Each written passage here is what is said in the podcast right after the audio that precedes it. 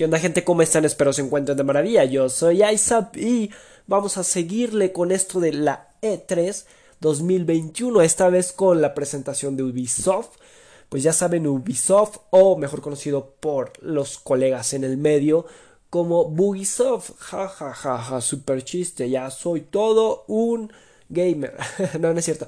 Pero la verdad es que muchísimos de los juegos de Ubisoft sí han estado eh, llenos de bugs, de han salido incompletos y los han estado parchando a lo largo de la historia, tanto que parece que te están vendiendo un juego en una beta.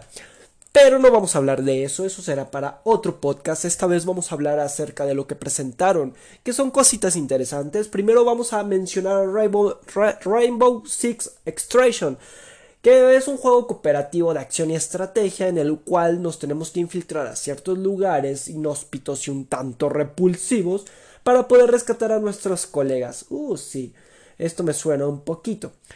Eh, este rescate será venciendo a, una amenaza alienígena, o sea, nos vamos a enfrentar a aliens. Eh, la verdad es que la premisa me parece muy interesante, muy innovadora entre comillas, innovadora, porque la temática Alien ya se ha usado, pero eh, muy poco se ha usado en este tipo de juegos que son estilo Battle Royale o de acción en primera persona. Em, de este tipo de juegos que son en cooperativo. Entonces, eh, se me hace bastante bueno, bastante interesante. Esperemos probarlo.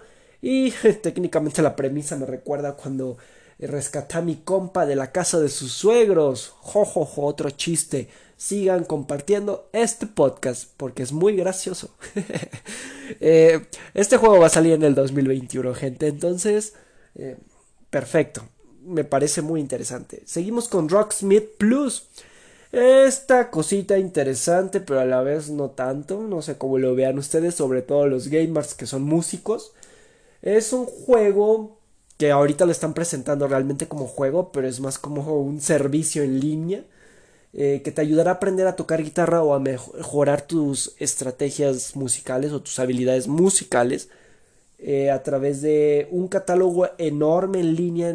se ve que está enorme el catálogo que tiene muchísimos géneros y muchísimas rolas y ediciones de rolas. Eso es lo único eh, bueno o llamativo para mí. Pero necesitas uno un instrumento, una guitarra eléctrica o, electroacústica. Dos, necesitas un celular y tres, necesitas pues una computadora o, algo muy similar a una computadora que, pueda procesar todo este desmadre, ¿no? Eh, la verdad es que ya habían sacado el Rocksmith Plus, no recuerdo en qué año, pero yo lo vi para, 300, para el Xbox 360 Igual te pedía tener una guitarra eléctrica para conectarla. Y pues en este sentido me parece que no era en línea, nada más era las rolas que tuviera el, disco. Y pues con esas tocabas, con esas aprendías y con esas jugabas. Ah, yo creo que tomaron esta idea del pasado y dijeron, ah, pues como ya toda la tecnología está avanzando, el Internet cada vez es más eficiente en distintas partes del mundo, pues ¿por qué no lanzarlo disfrazado de videojuego? Porque la verdad para mí es eso, están lanzando un servicio como si fuera Netflix, como si fuera otra cosa, pero realmente no es un videojuego como tal. Critíquenme todo lo que quieran, digan lo que quieran, para mí no es un videojuego como tal, pero te lo disfrazan de videojuego para que sea más accesible, o sea, si una persona quiere aprender un instrumento, va con un instructor, va a una escuela, una academia, va a un conservatorio, se pone a ver videos, videos tutoriales en YouTube, pero estos tipos dicen, pues ¿cómo vendemos nuestro producto reciclado? Pues fácilmente lo disfrazas de videojuego y todos los gamers que quieran hacer algo de provecho de su vida aparte de jugar, pues se van a comprar un instrumento y van a intentar aprender aquí. Después van a descubrir que quizá no es tan fácil aprender y, y quizá este algoritmo no les ayude demasiado, pero ya recibimos su dinero, nos bañamos en ese dinero. Entonces, pues ustedes piénsenlo. Está interesante la idea, o sea, como servicio está bastante interesante, me agrada. Pero como videojuego, pues yo ni le llamaría videojuego, es una idea reciclada del pasado que realmente no tuvo mucho éxito, ya que todo el éxito de esa generación de consolas se la llevó, así es, el Guitar Hero. que no te enseñaba a tocar ni madres, pero te divertía muchísimo y escuchaba rolitas metaleras y rockeras increíbles. Entonces, pues piénsenselo. Eh, el Riders Republic es otro jueguito, es un juego de mundo abierto donde su única función es echar la hueva y meterte a competencias de deportes extremos. Es como, imaginemos, yo lo visualizo como un pequeño GTA, o sea, como un Grand Theft Auto, en el cual pues puedes hacer múltiples actividades, ir a pasear por ahí, viajar por allá, hacer X, pero no hay una función especial como decir, tienes que estar generando dinero, tienes que estar eh, generando, pues no sé, recursos, construyendo edificios para que crezcas, que, comprarte un auto, etcétera.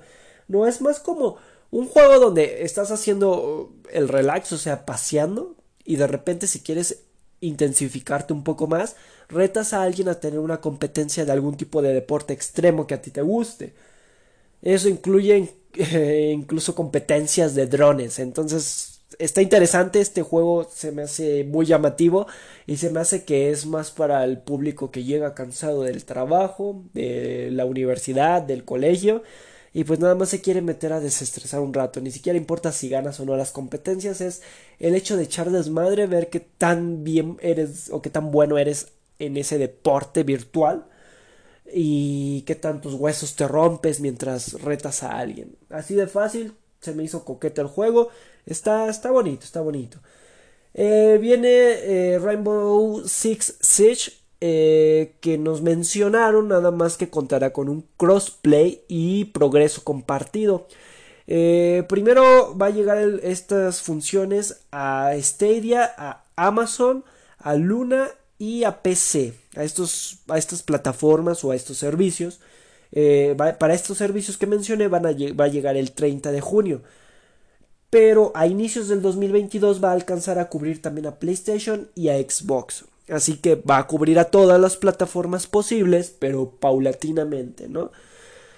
También vamos a tener al Just Dance, que pues es este jueguito de, de echarle ganas bailando, ya sabes, para quemar unos cuantos pesos, digo, unos cuantos kilogramos, y también pesos, porque te va a costar una lanita comprar esta cosa, que al final te vas a terminar aburriendo al primer mes.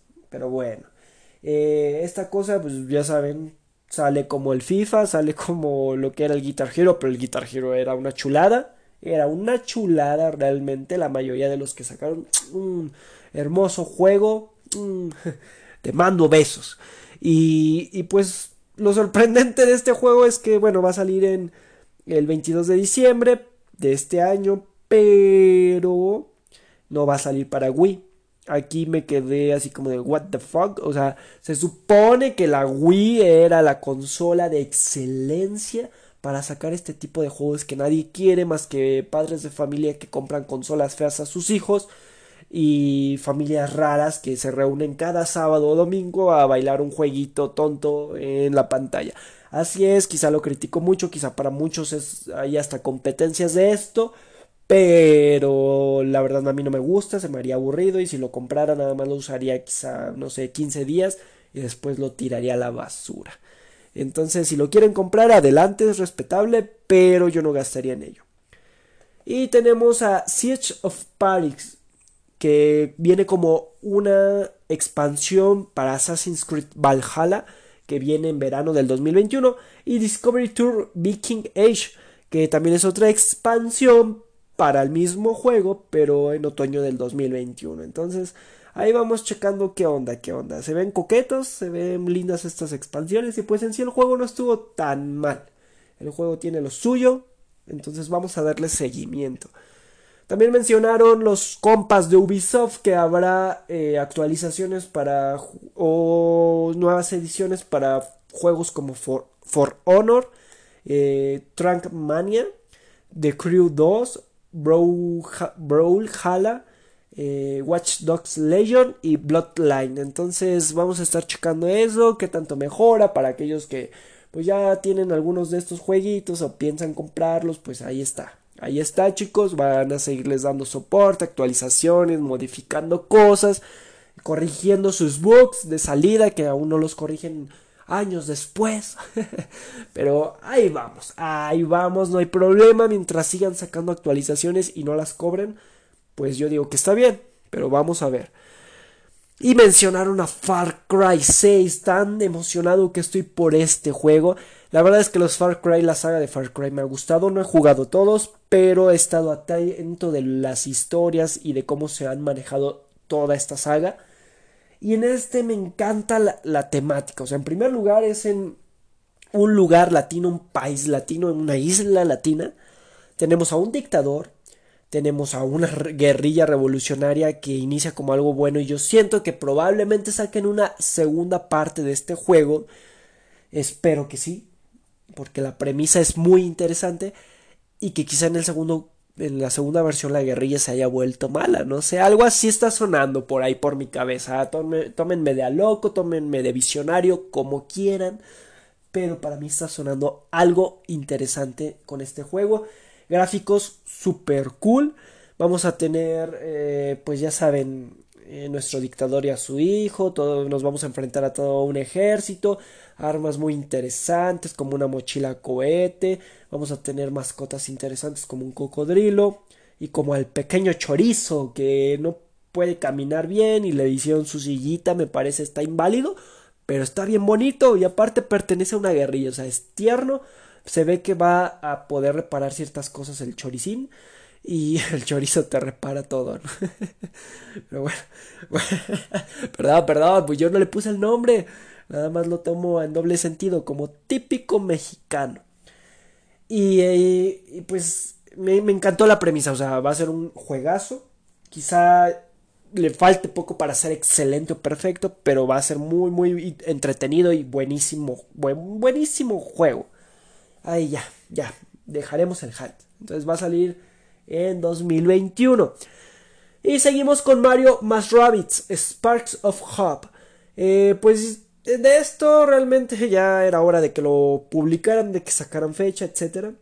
Eh, aquí se mostró que van a sacar a Rabbits Rosalinda y a Luma Rabbits. Y pues de ahí se ve muy bonito, me gustó el tráiler, el tráiler está llamativo, va a estar coquetón para la Switch muy, muy bonito, chicos. Entonces, yo sí lo compraría, la verdad, por el simple hecho de ser eh, un Mario y, un Rabbids juntos, fusión. Pues está, está coqueto, está entretenido. Se ve que va a ser un mundo semiabierto. Vas a poder viajar a distintos planetas. Te vas a enfrentar a distintos enemigos. Va a estar coquetón, coquetón, mucha estrategia. Se requiere mucha estrategia en este juego. Entonces, adelante, muchachos, los que tengan su Switch. Yo les aplaudo. Gasten todo su dinerito y se mostró un tráiler de lo que será el juego de Avatar. el juego de Avatar se va a llamar Avatar Frontiers of Pandora. No se sabe exactamente qué tipo de juego es o en qué género lo van a clasificar. Lo que sí es que los gráficos no manchen, o sea, chulada de gráficos, muy bien hechos. el juego con las luces, los colores y los matices está no perfecto, pero está ideal para un juego de Avatar. O sea, ah, mostraron una escena de noche con estos como animalitos que iluminaban el bosque. No, chulada, me encantó. O sea, si logran hacer algo así como un mundo abierto, mm, señores, tomen mi dinero y a darle al juego. Los, los matices, el juego de las luces y el, el contexto de tranquilidad que te dan esas luces azules en pleno bosque de noche wow, increíble. Espero saquen algo muy bueno porque de por sí la película fue increíble. Imagínense un videojuego chulada. Y pues por el momento es todo en cuanto a Ubisoft. Ya, ya acabó, ya fue todo lo que, lo que nos presentaron interesante. Eh, no, la verdad es que fueron algunas cosillas ahí ah, medio, medio, medio feas. O sea, no, no fueron la gran cosa, yo esperaba más. Eh, un poquito ahí medio mediocre lo que presentaron, lo pudieron haber presentado en cualquier otro momento y tener cosas más firmes y sólidas para esta E3. Pero la verdad es que con Far Cry pues me, me llevan el corazón, sobre todo con el pequeño chorizo, o sea, el, choricín. Ese men, ese perrito va a hacer que este juego venda millones. Y la verdad es que es una excelente estrategia. O sea, hoy en día toda la gente está que los michis, que los dogos, que perritos por aquí, perritos por allá, memes de perritos, pues que dijeron, a ver, hacemos un videojuego que esté bueno, que esté aceptable, que tenga buena historia, pero le metes el chorizo. uh, otro chiste. Pues deberías demonetizarme, ¿eh? Ubisoft. Estoy haciendo chistes excelentes con tu chorizo. Ay, Dios, Dios, ando muy gracioso. Entonces, le meten el chorizo a este videojuego. Dios, Dios, Dios, ya debo de decirlo bien. Integran al chorizo a este videojuego y pues vuelas los cerebros de todos los amantes de los animales. O sea, quieres saber qué va a ser ese pequeño perrito en un mundo donde hay guerra. Entonces yo sí estoy interesado y más porque pues el actor este eh, ay, Esposito, no me acuerdo si es no me acuerdo su nombre, pero es el que salió en Breaking Bad como Gus Fring, pues es excelente actor. Entonces, ah, muy bien por ese juego, adelante. Todos cómprenlo, todos inviertan su dinero en ello. Y terminamos por ahora, chicos. Espero les haya gustado este seguimiento que le estamos dando a la E3. Los invito a seguirme en mis redes sociales como ISAPTV en Facebook, como ISAPTV en, en Instagram. A comunicarse si quieren que hable de algún tema, si quieren proponer algún tema, alguna colabo, lo que ustedes quieran, los estoy esperando. Me pueden enviar mensajes por Facebook, me pueden enviar mensajes por Anchor, eh, ya son mensajes de audio. Y pues nos estamos viendo chicos. Hasta luego.